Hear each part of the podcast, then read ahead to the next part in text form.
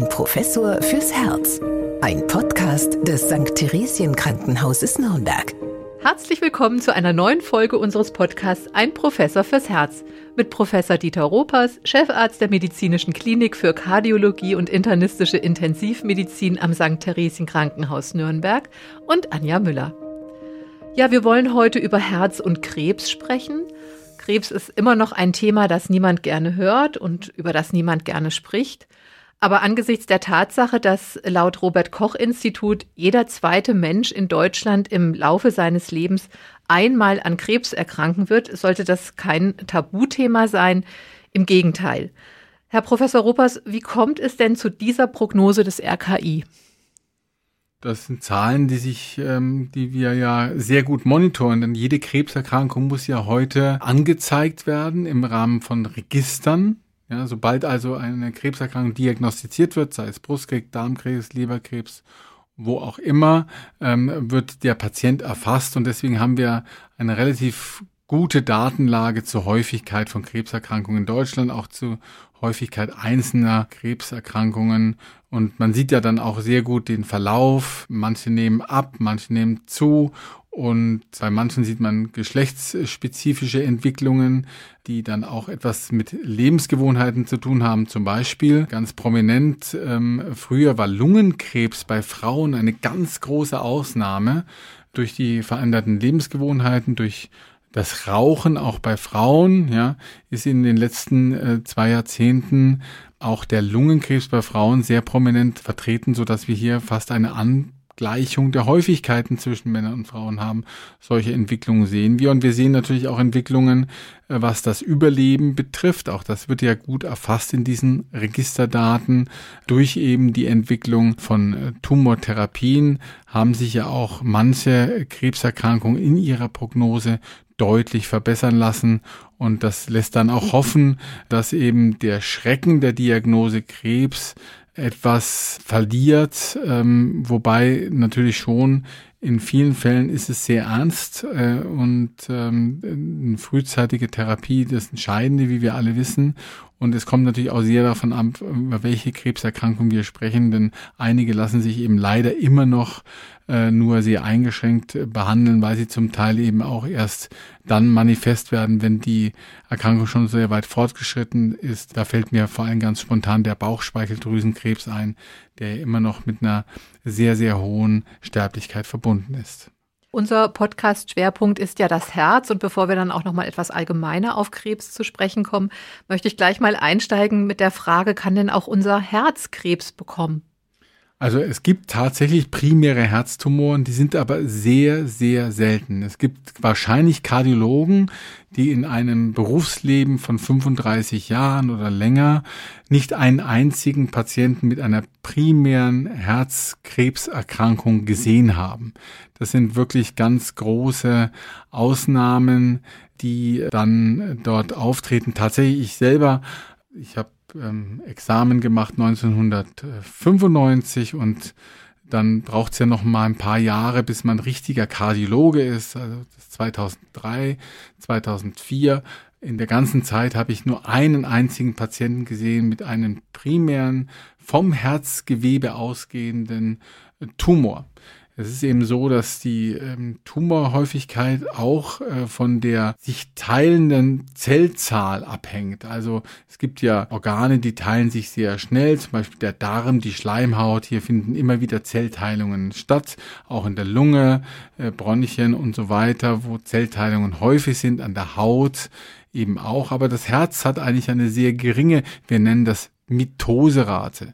Und mit der geringen Mitoserate zum Beispiel ist auch die Wahrscheinlichkeit, dass sich eben hier entartete Zellen bilden können aus dieser Zellteilung heraus relativ gering. Das ist wahrscheinlich einer der Ursachen, warum wir am Herzen eben ganz, ganz selten primäre Tumoren sehen. Dennoch ähm, ist es so, dass es immer wieder vorkommt, dass wir hier mit Krebs konfrontiert werden, immer dann, nämlich wenn sich zum Beispiel Absiedlungen von bestimmten Tumorerkrankungen im Herzen auch wiederfinden.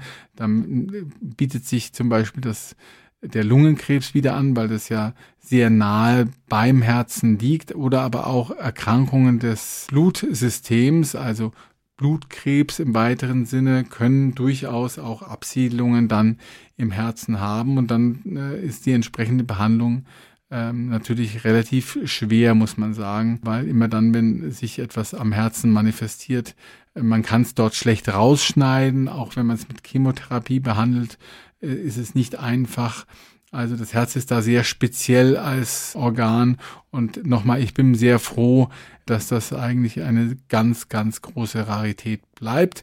Wir Kardiologen haben natürlich indirekt dennoch sehr viel damit zu tun, denn ähm, viele Therapien von Tumorerkrankungen, anderen Tumoren, mit Chemotherapie, mit Bestrahlungstherapie können das Herz beeinträchtigen.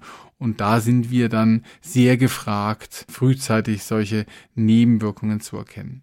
Ja, kommen wir gleich zu dem Punkt. Krebsmedikamente oder Bestrahlungen, die können das Herz schädigen oder auch bestehende Herz-Kreislauf-Erkrankungen verschlimmern. Wie ist denn da der Zusammenhang? Ja, also wenn man zum Beispiel einen Brustkrebs hat bei den Frauen oder man hat bestimmte Art von Blutkrebs, der sich gerne mal auch im Brustkorb manifestiert, ist ja ein Bestandteil der Therapie neben der Chemotherapie, also der Gabe von Medikamenten, die den Krebs unterdrücken und bekämpfen sollen, und der Entfernung des Krebs durch eine Operation, die Strahlentherapie. Das sind die drei Säulen der Krebstherapie, die wir haben. Chemotherapie, Bestrahlung und Operation. Und wenn jetzt der Tumor eben nah am Herzen liegt und man dort bestrahlt, dann kann das das Herz schädigen. Das kann das Bindegewebe des Herzens schädigen, die Herzmuskelzellen schädigen, es können sich Fibrosen entwickeln, es kann sich eine Einschränkung der Herzleistung entwickeln, die dann auch unter Umständen bleibt. Deswegen, das wissen natürlich die Bestrahlungsmediziner, äh, in den letzten Jahrzehnten hat man hier auch einiges hinzugelernt, dass man eben versucht, das Herz möglichst aus diesem direkten Bestrahlungsfeld herauszulassen, wenn das geht. Das wird ja alles mit einer Computertomographie geplant und die Bestrahlung dann entsprechend initiiert. Und wie gesagt, Ziel ist immer, das Herz aus der Unmittelbestrahlung herauszunehmen, damit man solche Langzeiteffekte, die nachhaltig sind und die man eben nur ganz schwer behandeln kann, vermeidet. Und mit der Chemotherapie ist es ähnlich. Es gibt eben bestimmte Medikamente, wo wir wissen, dass die Herzmuskelzellen sehr empfindlich da sind. Und da ist man gut beraten, als Spezialist für Tumorerkrankungen, die sogenannten Onkologen, aber auch die einzelnen Fachdisziplinen, zum Beispiel Frauenärzte oder Magen-Darm-Spezialisten, wenn die ein solches Medikament einsetzen, um den Tumor zu behandeln, dass man regelmäßig diese Patienten auch mal beim Herzarzt vorstellt, damit er mit einer Ultraschalluntersuchung feststellt, ob das Herz leidet, ob die Herzfunktion abnimmt unter der Medikation, weil man dann nämlich und das ist dann alternativlos, wenn man sieht, aha, das Herz leidet, dass man entweder die Dosis anpasst oder aber ein anderes Medikament versucht, um den Tumor zu behandeln, weil es muss natürlich äh, schon so sein, dass das Herz diese Therapie auch mitmacht, dass die Verträglichkeit ausreicht, um die Herzleistung nicht nachhaltig zu stören. Also diese Nebenwirkungen bei der Chemotherapie, die nennt man ja auch kardiotoxisch, wie ich gelesen habe. Also sie sind äh, praktisch wie toxisch fürs Herz. Aber zeigt sich das dann sehr schnell, wie Sie das jetzt beschrieben haben? Oder kann es auch sehr lange dauern, bis diese Schäden am Herzen sichtbar werden? Also auch schon, wenn man diese Krebserkrankung hinter sich gebracht hat? Ja, also es gibt Patienten, die nach Jahren oder Jahrzehnten ja, eine Herzschwäche entwickeln, die durchaus mit der vorangegangenen Chemotherapie in Zusammenhang stehen kann oder auch eben Bestrahlungstherapie. Ist ja auch etwas, was man dann abfragt, ähm, ob eben sowas in der Anamnese einmal vorgelegen hat. Denn solche kardiotoxischen Nebenwirkungen von Krebstherapien haben leider eine, äh, wenn sie erstmal eingetreten sind, doch eingeschränkte Prognose gegenüber anderen Ursachen für eine Herzschwäche, die man vielfach besser behandeln kann. Aber es gibt auch Patienten, die unter der Chemotherapie und der laufender Chemotherapie akut sich verschlechtern. Und dann ist es eben alternativlos, da muss man etwas ändern an der Therapie.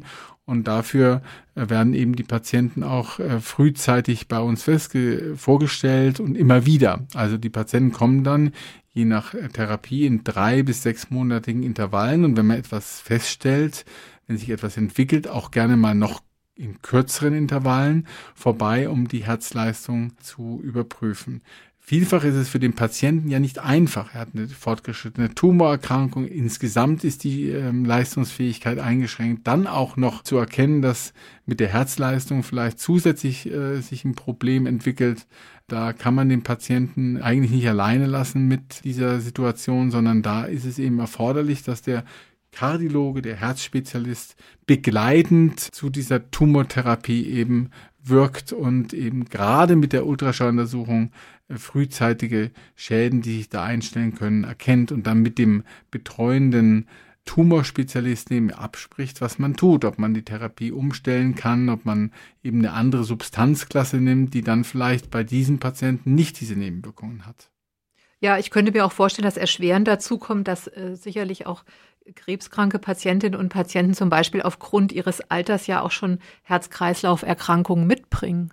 Genau, und dann ist natürlich die zusätzliche Belastung, die Kardiotoxizität dieser Medikamente, der Tropfen auf den ähm, ja, heißen Stein oder das ist dann das, der Tropfen, der das Fass zum Überlaufen bringt und dann eben kompensierte Patienten in eine manifeste Herzschwäche hineinbringt. Und das ist leider, leider ist es im Einzelfall auch mal so, dass man eine bestimmte Therapie, die man aufgrund des Tumors für vielversprechend hält, dann unter Umständen gar nicht einsetzen kann, weil der Patient es von seiner Herzleistung, von seiner Vorschädigung nicht verträgt. Also hier ist eben eine ganz enge Absprache der behandelnden Ärzte mit dem Kardiologen ganz zwingend erforderlich. Und weil eben Tumorerkrankungen so häufig sind, weil die Therapien immer fortschrittlicher sind, aber eben auch vielfältiger in der Nebenwirkung und der Kardiotoxizität, ja, gibt es eine eigene Disziplin, die sich in den letzten Jahren hier entwickelt hat, die Kardioonkologie, also Spezialisten, die einmal Kardiologen sind, aber eben sich auch mit den vielfältigen Interaktionen mit Tumortherapien sehr, sehr gut auskennen. Und ich bin ganz sicher, dass sich diese Subspezialität, die wir jetzt hier haben in der Kardiologie, auch in den nächsten Jahren weiterentwickeln wird. Und es kommt unseren Patienten sicher sehr zugute. Aber eigentlich, wenn ich das richtig verstanden habe, oft hat man dann gar keine Wahl. Also es ist im Prinzip eine Wahl zwischen Pest und Cholera. Man muss auf der einen Seite diese Herzerkrankung behandeln, auf der anderen Seite die Krebserkrankung, aber es muss ja weitergehen irgendwie. Es muss weitergehen, aber man kann das natürlich in Absprache mit den äh, Kollegen sehr genau titrieren. Also wir versuchen dann schon, die Therapie nicht ganz abzusetzen, sondern vielleicht in der Dosis zu reduzieren. Gleichzeitig kann man natürlich die sich entwickelnde Herzschwäche klassisch behandeln, wie jede Herzschwäche auch und damit, wenn man den Patienten sozusagen an der kurzen Leine hält, in Absprache mit dem Onkologen, durchaus auch vertretbar äh, die Therapie noch fortsetzen. Das muss eben äh, sehr genau besprochen sein. Und es gibt ja auch gerade in der Tumortherapie so viele Entwicklungen und so viele neue Medikamente, dass man durchaus auch Alternativen hat. Man muss es eben sehr, sehr gut besprechen und sehr, sehr gut überwachen, damit man für den Patienten dann die richtige Entscheidung trifft. Und wahrscheinlich kommt es auch darauf an, Krebspatientinnen und Patienten zu sensibilisieren, dass jetzt zwar zum Beispiel bei Brust, Prostata oder Blasenkrebs die Überlebensrate heute sehr hoch ist. Und das ist ja auch wunderbar, dass das so gelungen ist mit der modernen Medizin. Aber dass trotzdem das Risiko dann an einer Herz-Kreislauf-Erkrankung schwerer zu erkranken dann äh, doch auch hoch ist, auch noch im Nachgang. Deshalb müssen diese Patienten eben sich kardiologisch betreuen lassen und je nachdem, was sie für eine Tumortherapie erlebt haben, je nachdem, was aufgetreten ist, sind dann in entsprechenden Intervallen eben Kontrollen erforderlich. Die können mal einjährig sein, die können mal alle drei oder alle fünf Jahre sein. Und das ist ja auch nun keine große Schwierigkeit, sich dort beim niedergelassenen Kardiologen einmal vorzustellen, eine Ruhe-EKG zu schreiben und eine Ultraschalluntersuchung des Herzens ableiten zu lassen.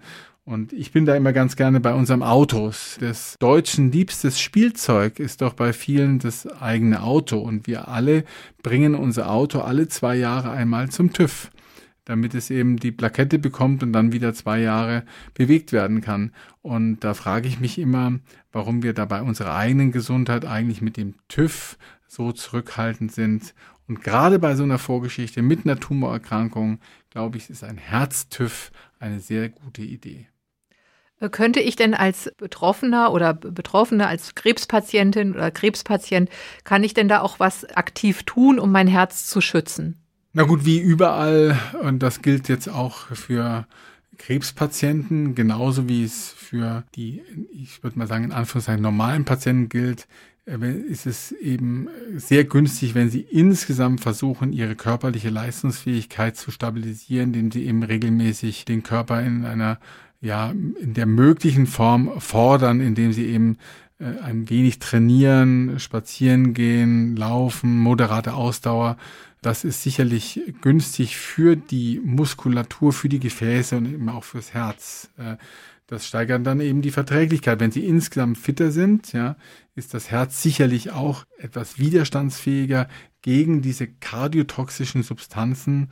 Und wenn das dann auftritt, ist insgesamt der Organismus besser vorbereitet. Also äh, natürlich ist es ein Problem, ja, je nach Krebserkrankung und auch die entsprechende sagen wir, Einstellung dazu. Viele Patienten verfallen ja dann in eine Niedergeschlagenheit, die ich sehr gut nachvollziehen kann, die dann auch einer solchen Trainingsaktivität entgegenspricht. Aber das wäre eben wichtig für den ganzen Organismus und eben fürs Herz, damit diese Tumortherapie auch möglichst gut überstanden werden kann. Sie hatten ja auch schon anfangs gesagt, also viele Krebsarten sind auch dem Lebensstil geschuldet, zum Beispiel dem Rauchen, aber nicht nur. Also es kann auch jemand an Krebs erkranken, der ganz gesund gelebt hat. Aber ist denn Krebs eigentlich eine relativ neue Krankheit oder ist das was, was eigentlich schon, schon äh, von Alters her bekannt ist und uns jetzt aber so vorkommt, als ob es eben jetzt sehr, sehr häufig vorkommt auch? Krebs gibt es eigentlich schon seitdem es den Menschen gibt. Also man hat auch schon bei ägyptischen Mumien Krebserkrankungen feststellen können, ähm, sei es Knochenkrebs zum Beispiel oder eben Lungenkrebs. Das lässt sich eigentlich ganz gut nachvollziehen.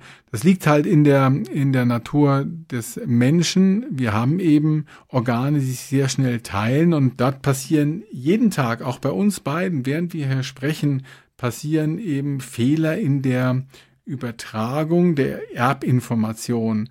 Und äh, wir haben Gott sei Dank Regulations- und Reparaturmechanismen, die verhindern, dass sich dort Krebszellen entwickeln. Wenn diese Reparaturmechanismen aber gestört werden, dann kann es eben sein, dass sich Krebs entwickelt und das war schon immer so und äh, ist natürlich in den modernen Zeiten jetzt ähm, etwas in den Vordergrund getreten, weil wir natürlich auch Noxen haben, die wir eben gerne und großzügig äh, zuführen, eben zum Beispiel Rauchen, zum Beispiel auch Alkohol. Hier gibt es ja auch eine relativ enge Verbindung zu Krebserkrankungen.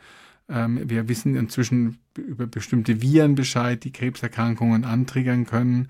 Also die Diagnostik ist verbessert. Auch das hat natürlich dazu geführt, dass wir die Erkrankung häufiger sehen. Aber Krebs ist etwas, was seit Alters her bekannt ist und was uns auch solange es uns geben wird, ja, weiter beschäftigt. Nur äh, es gibt eben auch, wie bei den Herzerkrankungen, einzelne Tumore, wo man die Prognose im Verlauf der letzten Jahrzehnte wirklich äh, deutlich, deutlich steigern konnte. Und Krebs ist nicht wie früher automatisch ein Todesurteil. Und ich glaube, das ist auch ganz wichtig für einen Patienten, der mit so einer äh, Diagnose konfrontiert wird, äh, dass es eben hier sehr, sehr viel fortschrittliche Therapien gibt. Denken Sie zum Beispiel an die Therapie des schwarzen Hautkrebses, was früher auch etwas war, was äh, mit der Diagnose gewissermaßen schon in vielen Fällen weitgehend aussichtslos äh, war. Da haben Sie heute Überlebenswahrscheinlichkeiten auch auf fünf oder zehn Jahre, die liegen über 50 Prozent zum Teil. Also hier hat sehr viel Fortschritt gegeben durch moderne Therapie. Ja, das ist ja auch so, dass die Krebsbehandlung heute sehr individuell ist, auch was den Tumor selber angeht. Würden Sie sagen, dass das jetzt auch so die Zukunftsperspektive ist, das immer individuellere Eingehen auf den einzelnen Patienten? Ja, es gibt gezielte Antikörperbasierte Therapieschemata, die eben die Tumorzelle direkt angehen und damit sehr selektiv wirken. Also das ist ja äh, das Problem ist, dass viele Chemotherapeutika zwar den Tumor angreifen, aber eben auch das in Anführungszeichen gesunde Gewebe schädigen. Und diese ungezielte Beeinträchtigung äh, von Geweben, Tumor und gesundes Gewebe, die sind halt in modernen Therapien nicht mehr so, so ubiquitär vorhanden. Das heißt, hier haben wir gezielte Therapien, die sich gegen den Tumor alleine richten und eben das gesunde Gewebe weitgehend schonen. Und das ist etwas, was natürlich zwei Vorteile hat. Erstens, das gesunde Gewebe wird nicht in Mitleidenschaft gezogen und zweitens, man kann sehr viel intensiver an das Tumorgewebe heran, als man es früher konnte. Also hier ist äh, viel, viel Entwicklung, Forschung, ähm, wo ich wirklich sehr zuversichtlich bin dass wir bei einigen ähm, Krebserkrankungen möglicherweise auch Heilungsraten erreichen, die weit über 90 Prozent liegen. Und das ist doch ähm, ein unfassbarer Fortschritt, wenn Sie einfach mal die letzten Jahrzehnte äh, Revue passieren lassen. Ja, äh, mit diesem hoffnungsvollen Ausblick möchte ich dann auch die heutige Folge beschließen. Vielen Dank für Ihre Aufmerksamkeit und wir freuen uns aufs nächste Mal. Bleiben Sie gesund und genießen Sie den Herbst. Ein Professor fürs Herz. Ein Podcast des St. Theresien Krankenhauses Nürnberg.